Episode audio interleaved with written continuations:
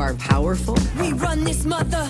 La femme puissante est un genre de monstre. Il n'y a pas à se réjouir qu'une femme ait du pouvoir. Je vais le dire, t'as du clito.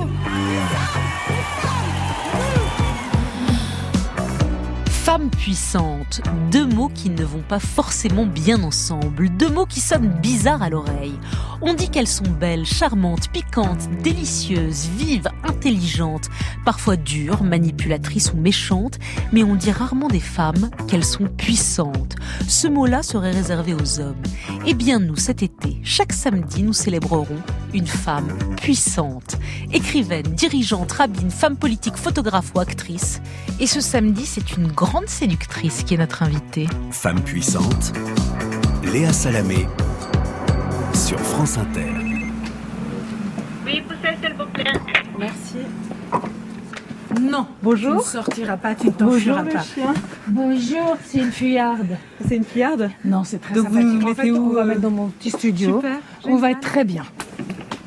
Et bien ici, vous habitez Moi, j'habite ici depuis 15 ans environ.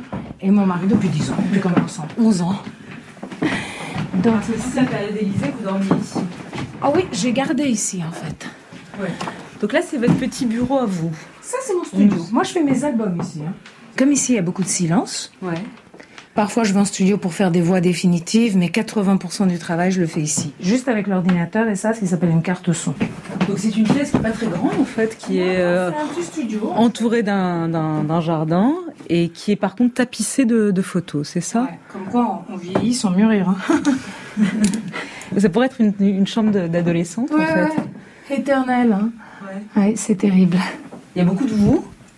Non, non, il y a beaucoup de gens en fait. Ouais. C'est des gens comme ça, c'est disparate, c'est collé comme ça. Vous avez aimé ou les gens que vous admirez? C'est sûr qu'on met pas les photos des gens qu'on déteste. J'ai pas planté une photo d'Hitler ou de Staline sur le mur. Je préfère Leonard Cohen et Miles Davis, effectivement. Mais Alors on y va, on va s'installer. D'elle, on a vu toutes les images, les photos de mode, les photos people, les photos volées, les défilés, les rencontres amoureuses à Petra ou Disneyland, les concerts aussi. Elle montre tout et en même temps elle ne montre que ce qu'elle veut. Elle maîtrise tout, ses paroles comme ses actes. Et puis parfois elle se lâche. Joueuse, crâneuse et drôle aussi, il faut le dire. Enfant, elle avait un rêve, un seul, être célèbre. Mission plus qu'accomplie puisqu'avec ses trois métiers, mannequin, chanteuse et première dame, elle a été 35e du classement Forbes des femmes les plus puissantes du monde. Elle nous a reçus chez elle, dans un petit studio aménagé au rez-de-chaussée de son hôtel particulier, une petite pièce bordélique remplie de photos et de micros. Carla Bruni est notre invitée. Carla Bruni, merci de nous recevoir chez vous. merci. Si je vous dis que vous êtes une femme puissante, vous me répondez quoi? On n'a jamais vraiment une impression claire de qui on est. Je ne sais pas si d'autres ont cela, mais moi je l'ai pas du tout. J'ai pas du tout le sens de l'impression que je donne. Je ressens pas l'impression que je fais aux gens. Si je donne l'impression d'être une femme puissante, je préfère que donner l'impression d'être une femme euh, misérable, mais euh, j'ai pas la sensation précise d'être quelqu'un de puissant. non. J'ai l'impression d'être comme tous les autres. Comment vous expliquez qu'à chaque fois que je pose la question à des femmes, elles ont du mal à, à me répondre oui, je suis une femme puissante, comme si ça faisait peur, comme si la puissance ou l'ambition, ce serait une qualité pour un homme et ce serait un vilain défaut pour une femme? En fait, euh, la puissance, c'est quand même quelque chose qui a une sonnance positive. Mais euh, la raison pour laquelle moi je me sens pas puissante, c'est aussi parce que j'ai l'impression que c'est un superlatif. Donc j'ai du mal à dire oh là là, je me sens puissante, je me sens chanceuse ou je me sens enfin Vous j'ai dites ça en touchant du bois, je pense. Ouais, je, en fait, euh, non seulement j'ai peur des, des revers euh, de la vie et du destin, donc je fais attention aux mots que j'utilise. Je suis italienne, moi, vous savez. Mm. Donc en fait, je suis assez superstitieuse. Donc vous avez tout le temps peur du mauvais œil. Donc dire je Voilà. suis une femme puissante, Voilà, ça ou une serait- femme chanceuse, ou oh mon Dieu, quelle bonne santé nous avons là. Ouais, on touche du Moi, bois je dis pas tout le temps. Je le dis en silence. Ouais. Au cas où le destin entendrait, euh, et donc c'est tout à fait de la pensée magique, j'ai conscience que c'est ridicule. Mais je pense que du point de vue psychanalytique, ce que vous dites est assez juste, et il y a comme un frein à la puissance de femme, aussi pour pas être seule, parce que les hommes, je pense, sont épouvantés par notre puissance. Faut dire que nous, on sort pas des hommes, hein, et eux, ils sortent de nous. Mm. Et je suis pas sûre que ça s'oublie. Vous pensez que c'est ça le Moi, je pense qu'on oui, je pense que l'idée originelle de la de la puissance Je pense des que femmes. la puissance de la mère par rapport à, à, de la puissance maternante, il y a eu des sociétés matriarcales grâce à cette euh, puissance maternante avant que la science mette son grain de sel. Mmh. Les hommes croyaient qu'on se reproduisait seul. Mmh. Donc effectivement, euh, on avait le pouvoir. Mais je pense qu'il y a quelque chose euh, de ancien dans la volonté de de cantonner les femmes à, à, à des adjectifs euh, qui sont rassurants, comme par exemple la douceur, euh, justement la maternité. Euh. La douceur, c'est un mot que vous aimez bien, qui vous va bien?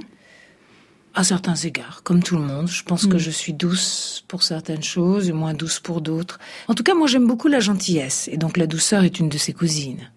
On a le sentiment que tout ce que vous avez eu dans votre vie, vous êtes allé le chercher, Carla Bruni. Ah, écoutez, ça me fait plaisir parce que moi j'ai toujours le sentiment que ça m'est tombé tout cuit dans le bec. Pourtant, vous dites, euh, personne n'est venu me chercher quand j'ai fait de la musique. J'ai j'y suis allée moi. Dans, dans, le genre, dans, le grand paysage de chance qui est celui de ma vie, j'ai fait deux petits, trois petits, trois petits efforts de temps en temps. Ah. Non.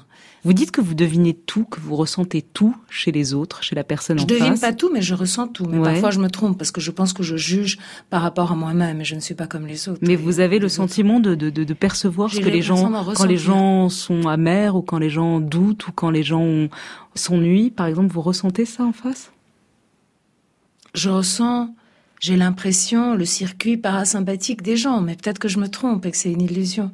Je sens quand les gens sont légèrement vexés, je sens quand les gens euh, se sentent isolés, je sens quand les gens... Euh, et du coup, ça vous donne euh, du pouvoir, ça, de percevoir ce que l'autre ressent en face? En tout cas, ça me permet d'être aimable avec les gens et d'essayer de les comprendre. Est-ce que vous jouez de ça? C'est pas forcément mal de jouer. Non, non, non, non, non, non, non. Je, je, je trouve ça pas mal du tout. J'essaie juste de vous répondre sincèrement. Est-ce que je joue de ça? Oui. Hmm. Mais c'est pas tellement pour manipuler les gens, c'est surtout pour être aimable, si vous voulez. C'est très important pour vous d'être aimable? Oui. Vous le dites euh, souvent, là, depuis le début. Pourquoi? Pourquoi est-ce qu'il faudrait être aimable absolument? Parce qu'on est très nombreux. Et? Et si on est tous mal aimables, vous voyez l'ambiance ou pas Oui, c'est juste pour, pour le vivre ensemble. C'est en mon fait. petit côté citoyen. D'accord. J'ai pas grand chose de citoyen, mais j'ai ça. L'amabilité. Voilà. Je suis un peu baba cool, moi, si vous voulez. C'est un peu love and peace, quoi. Love and peace, vous dites. Vous. peace and love. si vous voulez. Par exemple, là, je pense à quoi? Je pense quoi? Vous ressentez quoi? Là, non, là vous êtes une professionnelle, donc euh, moi je pense que là vous êtes quand même en train de faire une conversation pour que ce soit bien, pour qu'il y ait des bonnes choses à monter, etc. Là vous pensez à votre travail quand même.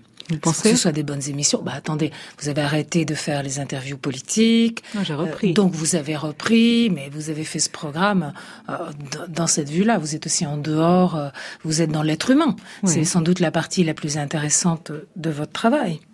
Donc, euh, ben, vous faites comme moi. Mmh. J'essaie de deviner ce qu'il y a dans votre tête. Voilà, et vous essayez de guider la conversation. Après, vous avez un fil conducteur, c'est important. Chanson. Je suis excessive, je me ça des axes. Quand tout accélère, moi je reste relax. Je suis excessive quand tout explose, quand la vie s'exhibe. C'est une transe exquise. Dans cette chanson, vous dites l'existence sans un peu d'extrême est inacceptable. Vous l'avez toujours, ça? En général, euh, je suis une personne très très calme, installée dans une vie qui est pas du tout calme, en fait. Oui. Donc, euh, j'aime l'extrême.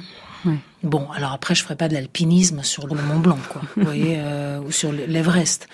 Mais vous aimez toujours l'extrême. là, mais j'aime pas le danger, mais, mais j'aime l'extrême. Derrière l'image presque parfaite que vous avez de, de, de ah ça me fait plaisir image de la, bah, de ah, l'image en tout cas de la femme de la femme maîtrisée qui ah. maîtrise ses passions mais ça vous arrive de de vous laisser aller à la maladresse, à la violence, au cri, à casser quelque chose? Si vous pouvez. La maladresse, je suis pas sûre qu'on la contrôle. La violence, c'est pas vraiment mon truc.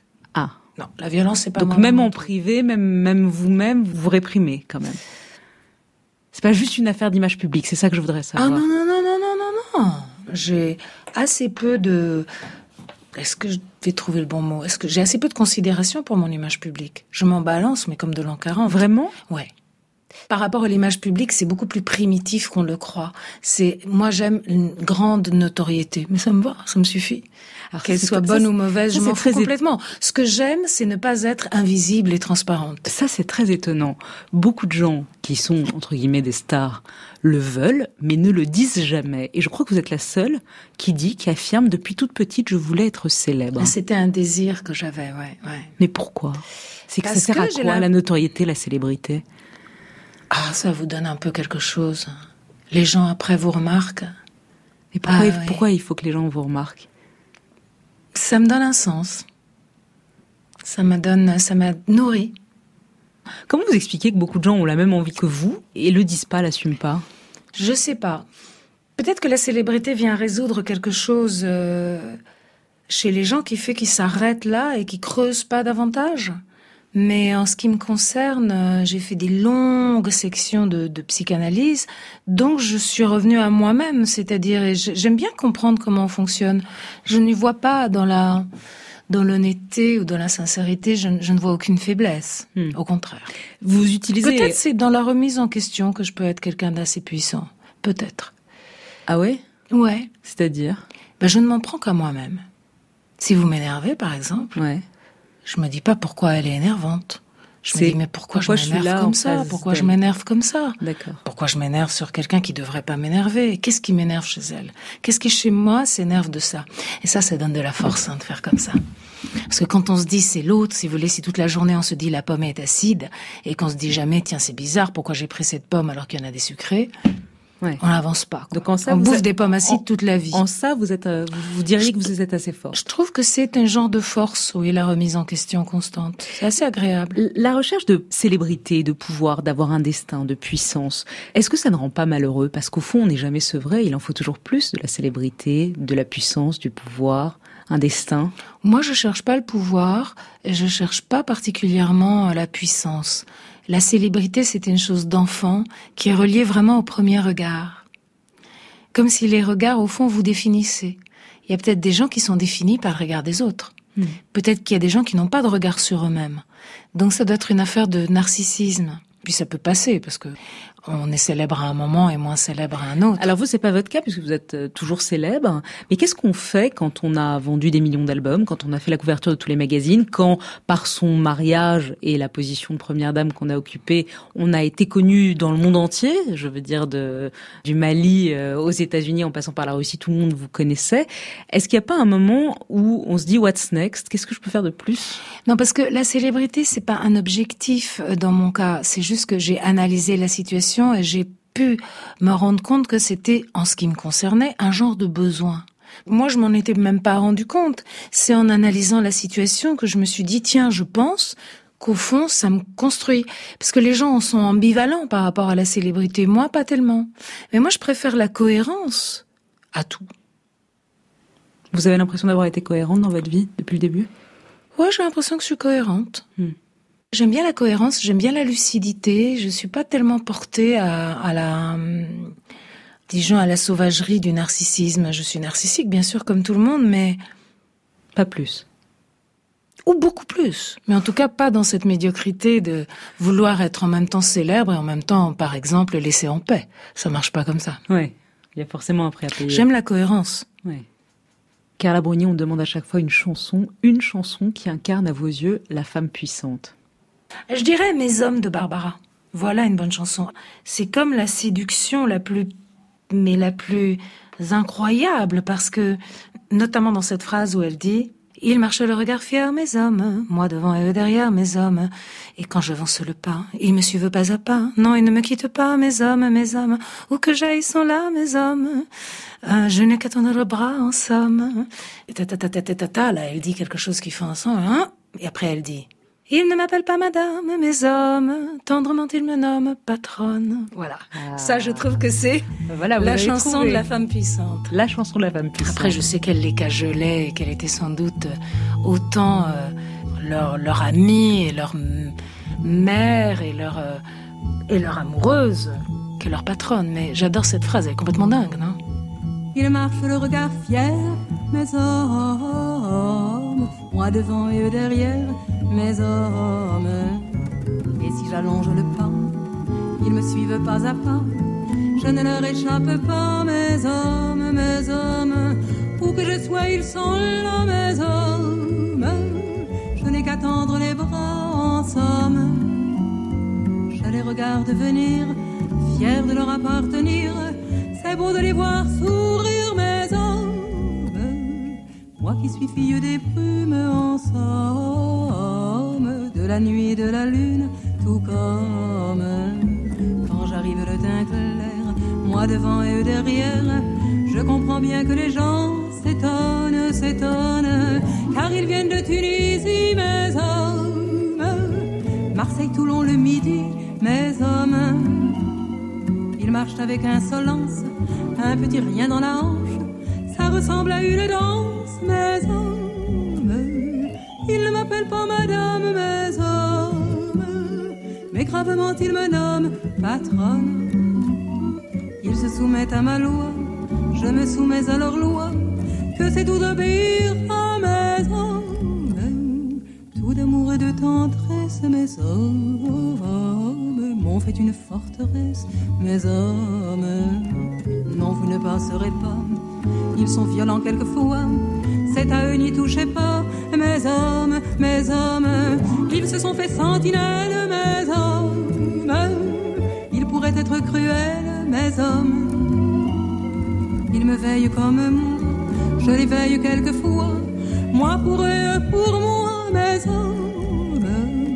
Quand naissent les premières feuilles d'automne, quand le chagrin se fait lourd, mes hommes vont se mettre sans un mot, debout autour du piano, et me disent tendrement, patronne, patronne, c'est fou comme ils sont heureux, mes hommes, quand le son du piano noir résonne ils vont faire leur bagage reprend le voyage. Faut qu'ils changent de paysage, mes hommes.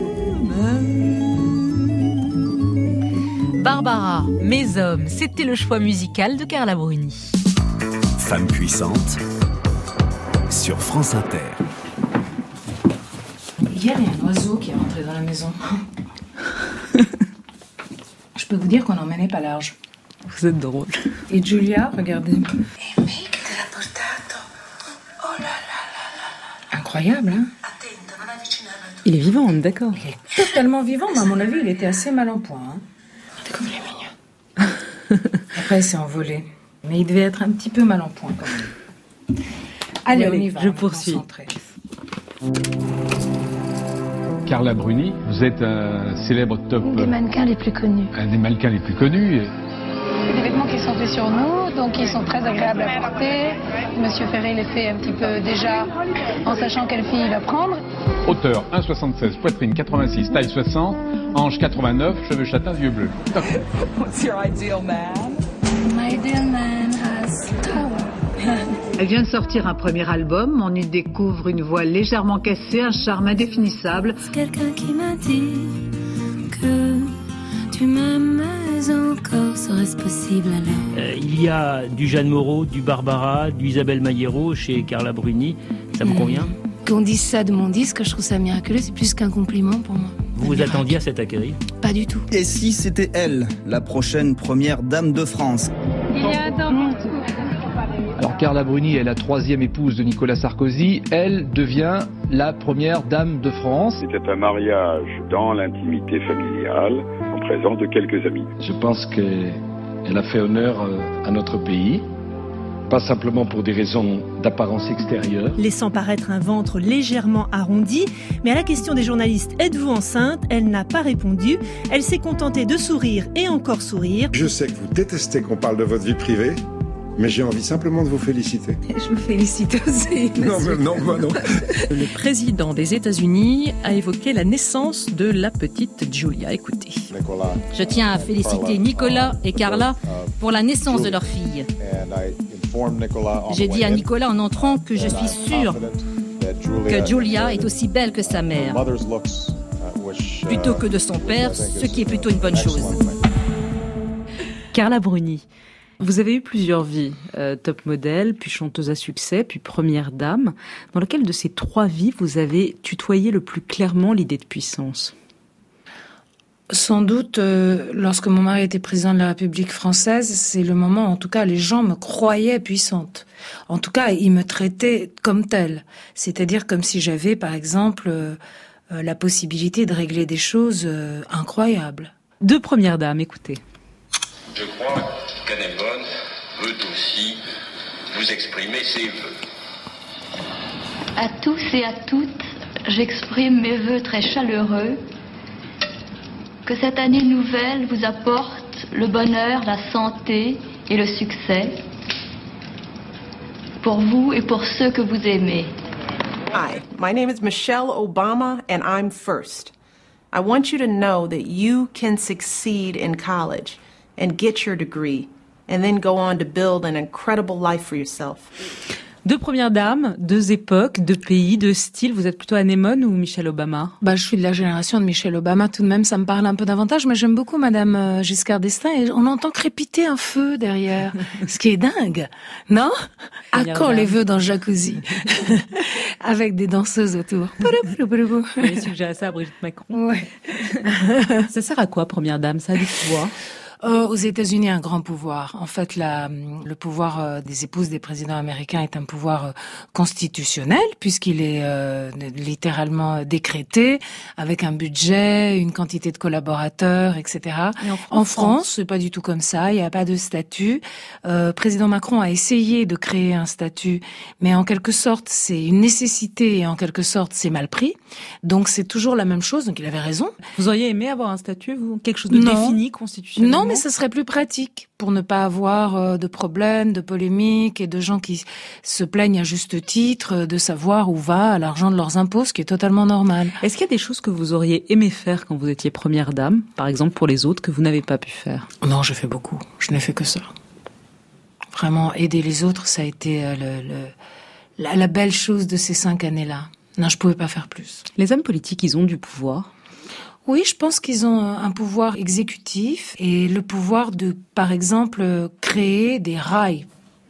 Ils voient pas toujours le train passer, mais ils peuvent lancer des choses. Pourquoi ils sont si accros au pouvoir? Pourquoi c'est si compliqué de, de s'en passer? Ça dépend de qui. Moi, j'en connais qu'un. Je connais pas beaucoup d'hommes hmm. politiques. Et Il n'est pas accro au pouvoir? Pas du tout. Ah bon? Non, non. Il est accro à l'action. À la politique Certainement. Non, il a aimé la politique, mais maintenant qu'il en fait plus, il est tout aussi heureux. Peut-être même plus. C'est vrai? Hein? J'ai du mal à vous croire. Bah, vous vivez pas avec lui. Non, c'est vrai. C'est normal. En fait, lui, ce qu'il aime, c'est faire les choses, réaliser les choses. Et alors là, bon, de ce point de vue-là, c'est vrai que quand il se retourne et regarde en arrière, c'est un amoncellement de choses réalisées et de choses réelles, véritables. Donc il est accro à l'action. Donc ce qu'il aime, c'est l'action, agir, et il est quand même très très heureux de d'avoir commencé une deuxième vie. C'est pas donné à tout le monde. Hmm. À 60 ans, de commencer un nouveau métier, une nouvelle vie, de s'y donner à fond et de, et de réussir cette vie-là. Donc ça lui manque pas, la vie d'avant? Ah non, ça lui manque pas. C'était pas vertigineux le moment de quitter l'Élysée? Non, c'était. Non, c'était pas vertigineux. Non. Je voudrais vous faire écouter une femme. On n'osait pas dire euh, je suis féministe. Des gens m'ont demandé autrefois, alors vous n'êtes tout de même pas féministe quand je soutenais des thèses du deuxième sexe. Et tout le monde a commencé à décrire les féministes comme des femmes euh, tordues, velues, maflues, euh, affreuses, etc., etc. Et réflexion faite, je trouve que nous ne sommes peut-être pas toutes des prix de beauté, mais nous ne sommes pas tellement plus moches que la moyenne des femmes, y compris celles qui nous regardent, par exemple, en ce moment. Et euh, donc, tout de même, cet argument est devenu assez éculé. Maintenant, c'est plus ce qu'on nous dit.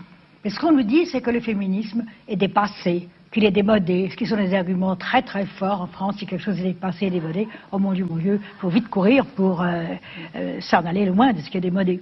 Simone de Beauvoir. Incroyable. Sur le féminisme les féministes ne sont pas plus moches que les autres et non, le féminisme n'est pas démodé. Vous êtes d'accord avec ça sur le fond? C'est incroyable à quel point c'est daté tout d'un coup ce qu'elle dit par rapport au nouveau mouvement. Euh. Non, non, euh, oui, non. Mais Simone de Beauvoir est quand même, euh, je veux dire, cette affaire de deuxième sexe, une chose importante. C'est quand même une pionnière. J'avais jamais entendu sa voix. C'est mhm. curieux, hein? C'est vrai? J'avais entendu la voix de Sartre, bien sûr, et jamais mais la pas voix la voix de Beauvoir. Pourquoi est-ce que votre génération, ou en tout cas vous, vous avez parfois du mal à dire je suis féministe Non, maintenant tout le monde est féministe, même les hommes, euh, même le pape, euh, tout le monde.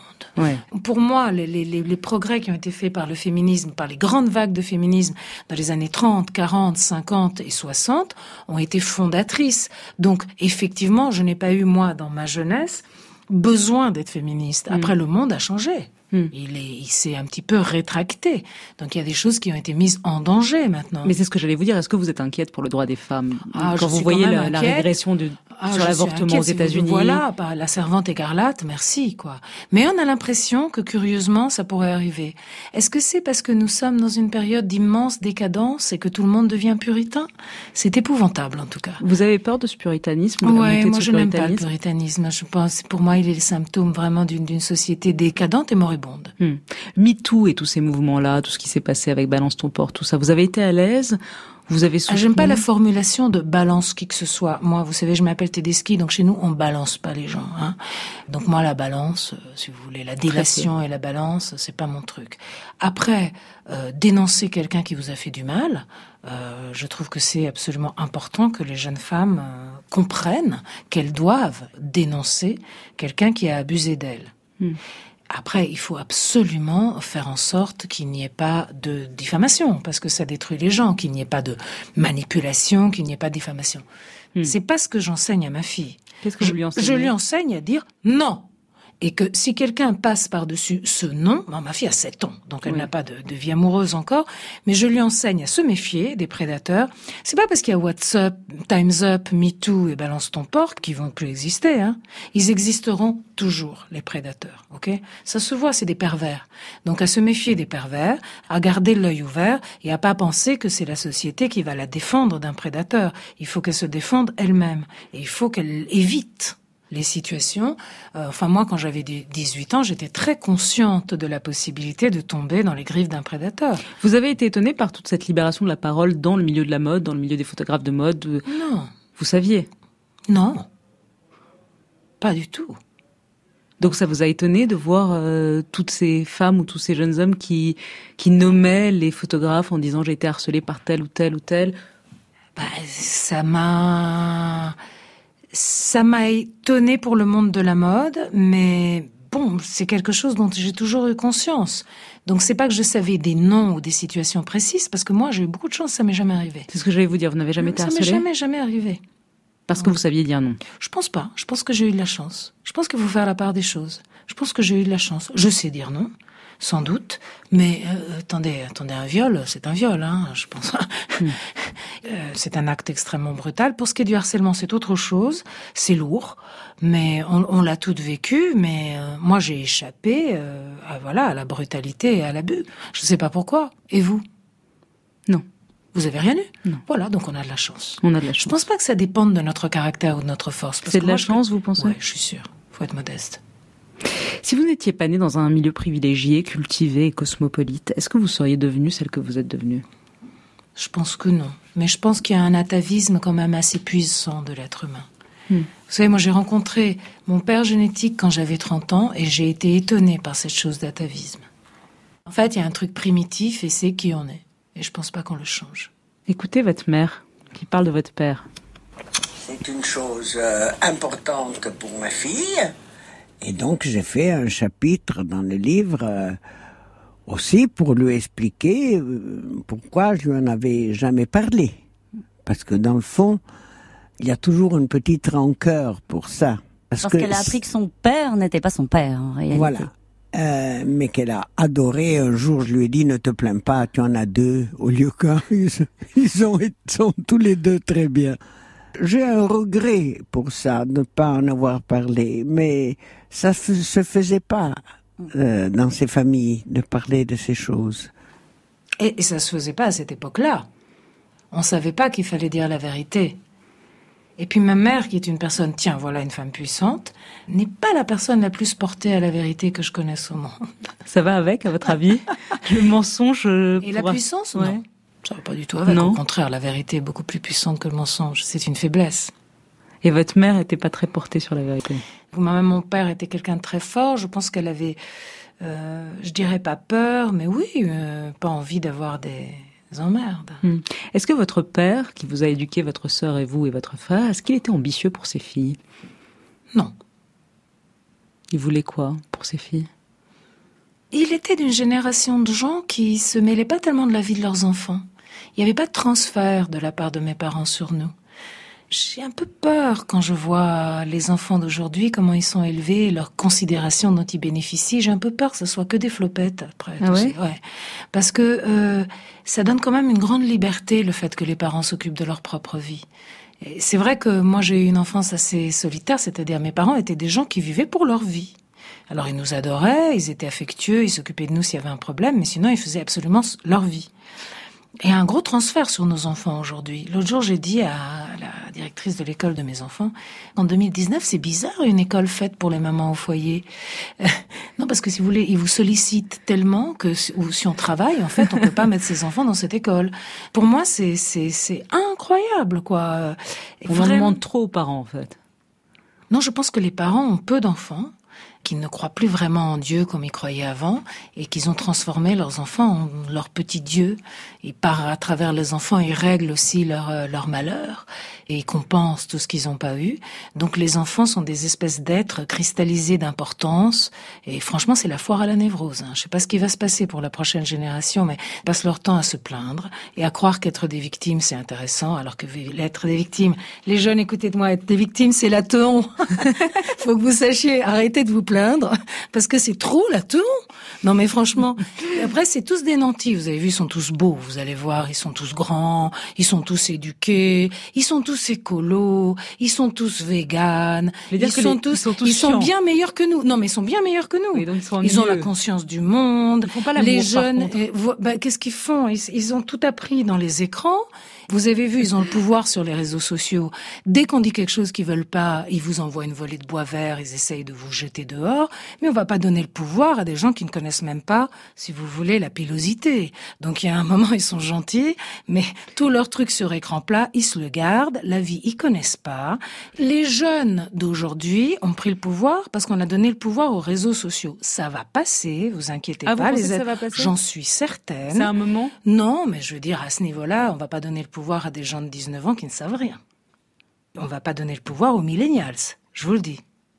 Je fais des réseaux sociaux parce que j'ai un métier public. Sinon, je peux vous dire que je m'embêterais pas à faire une chose aussi reliée aux jeunes. Vous voyez, c'est une chose faite pour les jeunes. Et On voit bien que c'est pas fait Vous- vous- parce que j'ai une image publique. tous les jours quasiment parce sur que j'ai une image publique. Pas parce que ça vous plaît Et parce que aussi de raconter une Bah, histoire si, euh, en si je n'avais pas d'image publique, j'aurais pas de compte Instagram. Je vous confirme, non.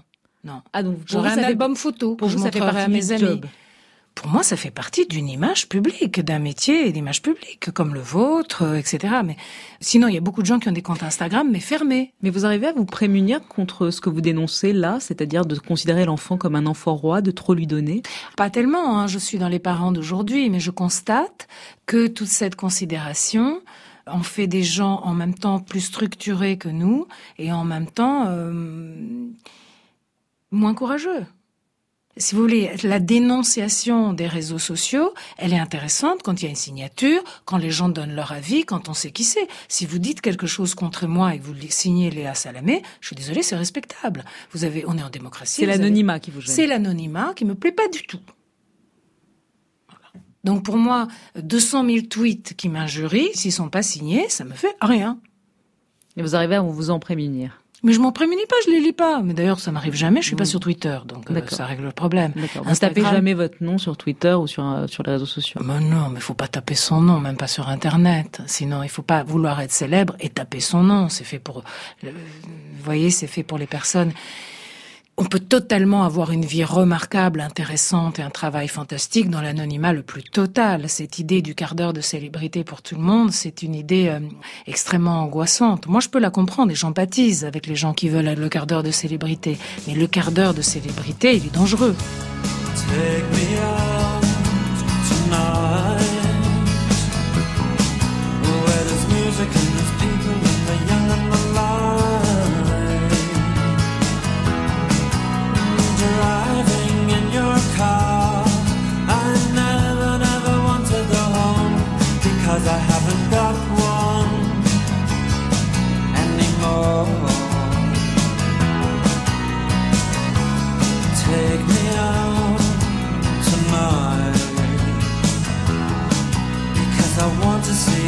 People and I want to see light. Driving in your car. Oh, please don't drop me home because it's not my home, it's their home, and I'm welcome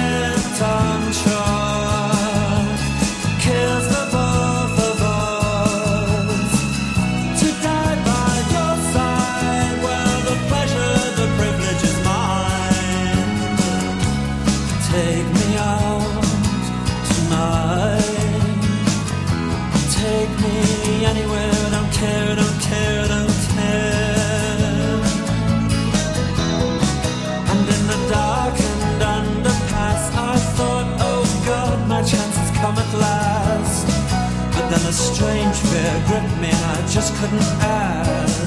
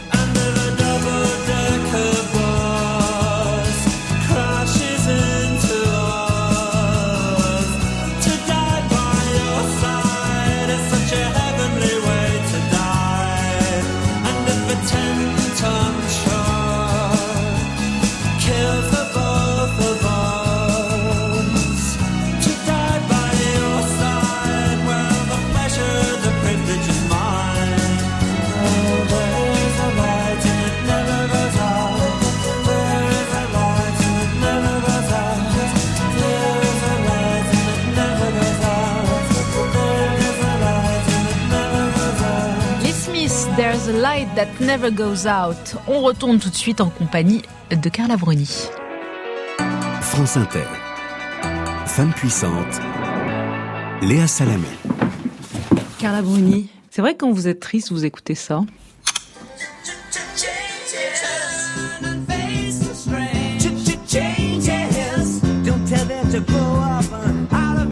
Ça, c'est des meilleures chansons de Bowie. Mais est-ce que j'écoute ça particulièrement? J'écoute entre autres ça.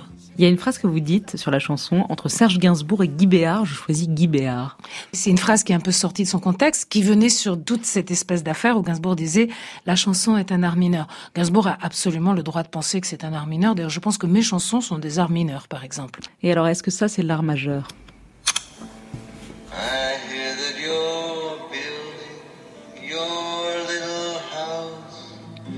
Deep in the desert.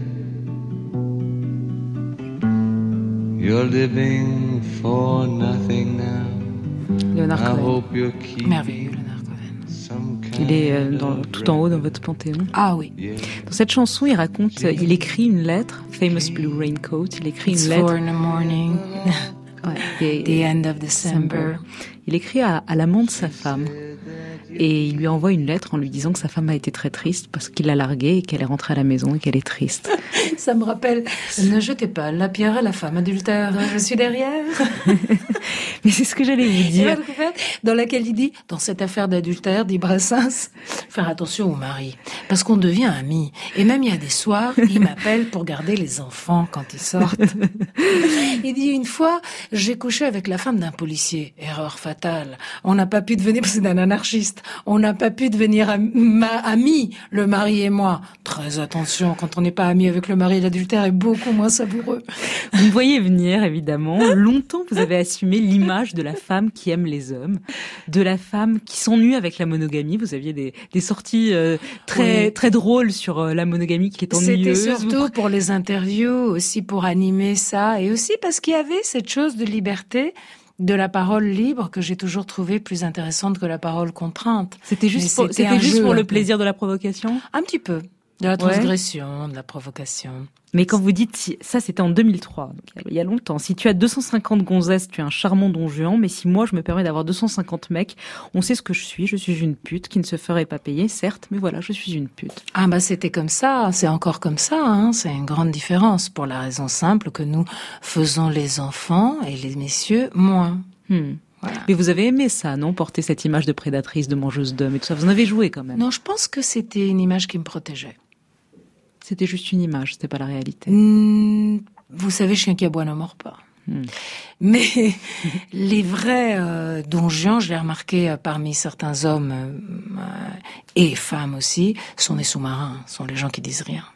Hmm. Parce que quand on parle, en fait, on a des ennuis après. Et au contraire, euh, les gens se méfient de ça. Non, je pense que c'était quelque chose qui me protégeait des hommes.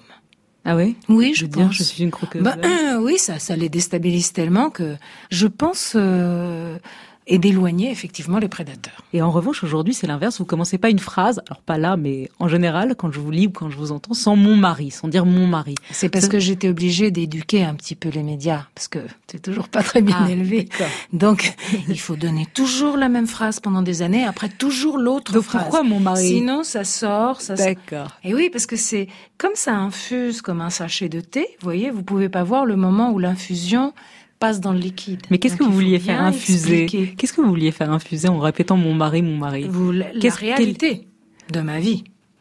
Ça vous rassure de dire mon mari? Ah, nous, ça me plaît bien. C'est quand même très agréable d'être marié, surtout de s'être marié à 40 ans. C'est fantastique. Ouais. Ouais, à 20 ans, euh, je sais pas si c'est si fantastique parce que comme c'est un rêve de jeune fille en vérité, l'éternel rêve de la de la jeune fille. Mais je pense passer 40, par exemple se marier à 75, ça doit être, ça doit être désopilant. Donc vous aussi, en fait, vous aviez aussi vous aussi besoin du mariage, de, de- de- du côté rassurant de la chose. Je pouvais pas savoir avant de connaître ça, mais il est certain que moi j'ai un goût pour la sécurité. Que vous avez toujours eu ou que vous avez développé euh, en prenant de l'âge? En ayant des enfants, j'ai développé ce goût-là. En ayant mon premier fils, j'ai pris peur un peu. Vous avez pris peur Ouais. Qu'est-ce que vous pensez d'Elisabeth Badinter qui avait écrit Ça n'existe pas l'instinct maternel Moi, j'ai eu un très fort instinct maternel, mais qui est passé à travers des choses très précises, comme par exemple euh, l'allaitement, qui donne une hormone qui s'appelle la prolactine. Et cette hormone, figurez-vous, c'est incroyable. Elle est dans deux choses seulement, dans le lait et dans les larmes. Donc, c'est quand même une chose d'émotion. Et euh, cette hormone que j'avais avec cette chose d'allaitement me donnait des renseignements très étranges. Donc moi, je suis assez cérébrale. Hein.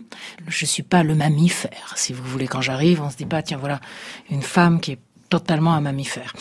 Et j'ai été très étonnée par les renseignements que me donnait ce cette proximité qui était donnée par l'allaitement parce Et que je devais- vous avez Eh ben, par exemple, il pleurait quand il était tout petit, donc on ne sait pas pourquoi il pleure. C'est un peu inquiétant quand on n'a jamais eu d'enfant. Vous avez vu, au début, on patine un peu, je trouve.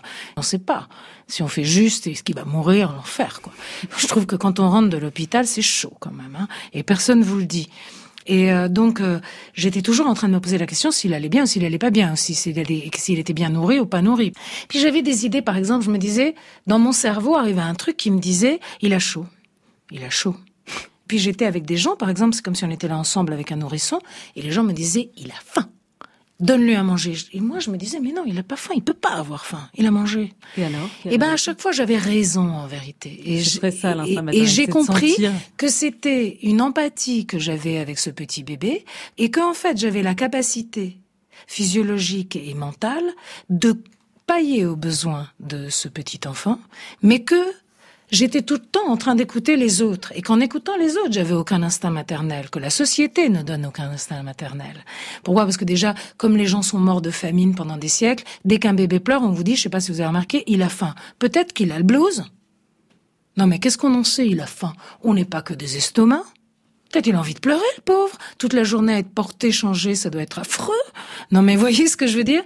On est intact avec notre âme quand on est un nouveau-né. On a la même âme que vous et moi. Pourquoi est-ce qu'on supporterait de dépendre, par exemple, d'autrui? Ça doit être une angoisse terrible. Donc j'ai vu qu'il avait des cris différents pour la faim, des cris différents pour pour, rien, pour avoir envie de crier, qui criait quand il avait soif aussi, qui criait quand il était seul.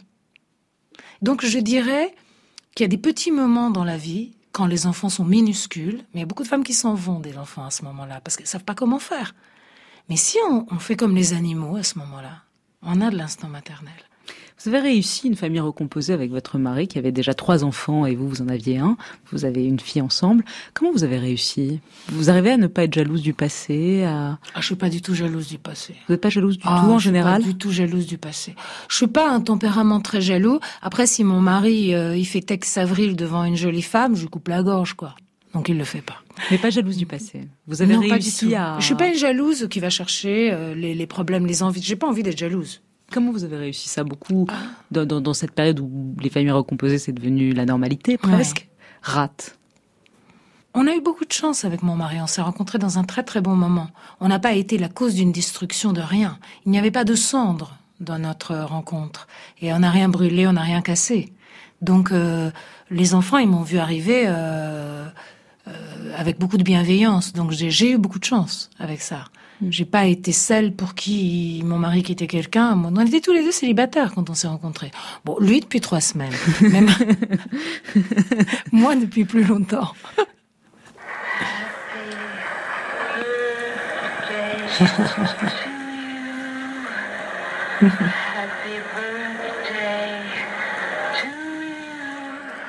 La légende dit que peu après votre rencontre, Nicolas Sarkozy vous a promis que votre couple serait une version réussie de Kennedy et Marilyn Monroe. C'est vrai ça? Oh non. Ouais. Ça doit être une autre meuf. pas sympa, ça. C'est pas sympa, Léa. On a mis en doute au début de votre relation avec Nicolas Sarkozy votre sincérité. Euh, on a, vous a accusé d'être une assoiffée de pouvoir. On disait elle le quittera quand il sortira de l'Élysée. Bon, plusieurs années après, c'est pas tout à fait vrai. Ça vous a blessé, ça? Non, parce que je regarde jamais rien de ce qu'on dit sur moi, en fait. Donc, euh, non seulement rien ne me blesse, mais, mais je lis pas les compliments non plus. Vous lisez rien Non. en 1994, vous êtes toute jeune, vous donnez une première, votre toute première interview au magazine Elle, et vous savez ce que vous répondez à la question est-ce que pourrais-tu tout quitter pour un homme? Je réponds non, non. Certainement pas. Ah oui. Et aujourd'hui? Ah, Pas pour un homme, non. Pour lui, oui. Cette chanson-là, je l'aime beaucoup.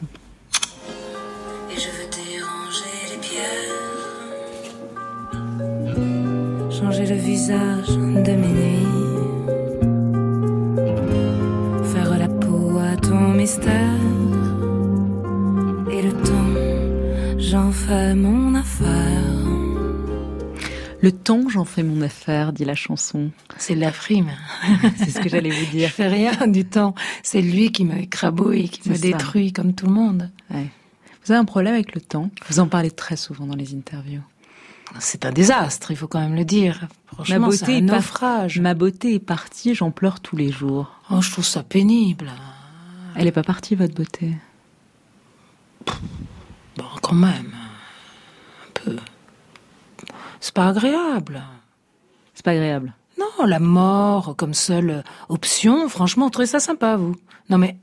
Ah, c'est la mort qui vous fait peur, c'est Ah pas oui. la vieillesse, c'est pas la décrépitude. Oui, bien sûr, la, la vieillesse et la décrépitude, ça m'enchante pas. Et, et tout ça couronné par la mort, euh, je trouve ça très rapide, très court, et je trouve qu'on n'est pas armé pour la transcendance.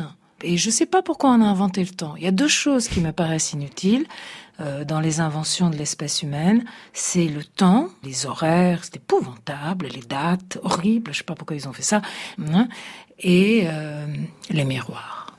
Ah oui. Ah mais je trouve ça vraiment inutile. Vous vous rendez compte ce que ça a fait? Et maintenant on est tous comme des cons là à poster. C'est le miroir qui a fait ça. Vous savez, c'est pas, c'est pas par hasard si, si les religions des trois grands livres interdisent les images. hein. Hmm. L'image, c'est le diable. Mais vous l'aimez bien, votre image, vous? Je préfère quand elle est bonne que quand elle est mauvaise. Mais elle est incontrôlable. Donc, euh, je l'aime bien, pff, peu importe. C'est le problème de Narcisse, c'est pas qu'il aimait son image, c'est qu'il préférait son image à lui. C'est de ça qu'il est mort. Et vous, c'est pas le problème Ah non. Vous vous préférez vous-même à votre image Elle m'a aidé à me construire. Donc, j'aurais pas de moi-même si j'avais pas eu d'image, j'imagine. Maintenant, j'ai l'impression d'être une personne.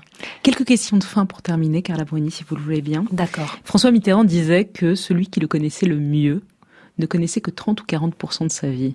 Vous, la personne qui vous connaît le mieux, connaît combien de votre vie? Autant que possible, autant que j'en connais moi-même de ma vie. Moi, je suis pas très avare d'explications. Vous n'êtes pas caché. Non. Quelle est la critique la plus injuste qu'on ait faite de vous? Toutes les critiques sont injustes. C'est affreux. Vous êtes un homme pendant... Comment peut-on ne pas m'aimer? Vous êtes un homme pendant 24 heures, vous faites quoi? Pipi debout. Comme Guédré. Un conseil vestimentaire à Brigitte Macron? Ah, elle s'habille bien. Un conseil musical?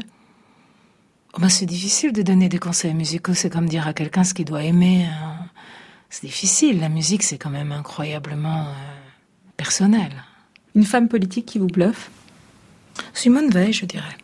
C'est pas un peu facile de choisir toujours Simone Veil?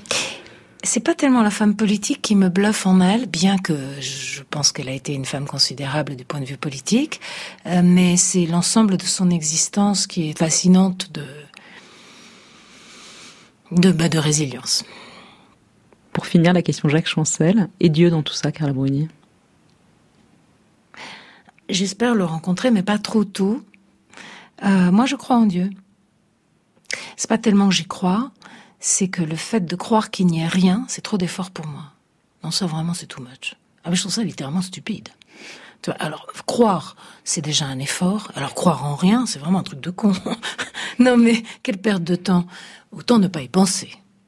Et si on y pense, je préfère croire. En tout cas, il a certainement fait la nature, si Dieu existe, parce que cette perfection qu'il y a dans la nature, voilà, je dirais que je suis pas religieuse, mais je suis quand même mystique. Merci beaucoup. Merci à Merci de nous avoir reçus Merci chez à vous, dans votre petit studio, chez vous à Paris. Merci.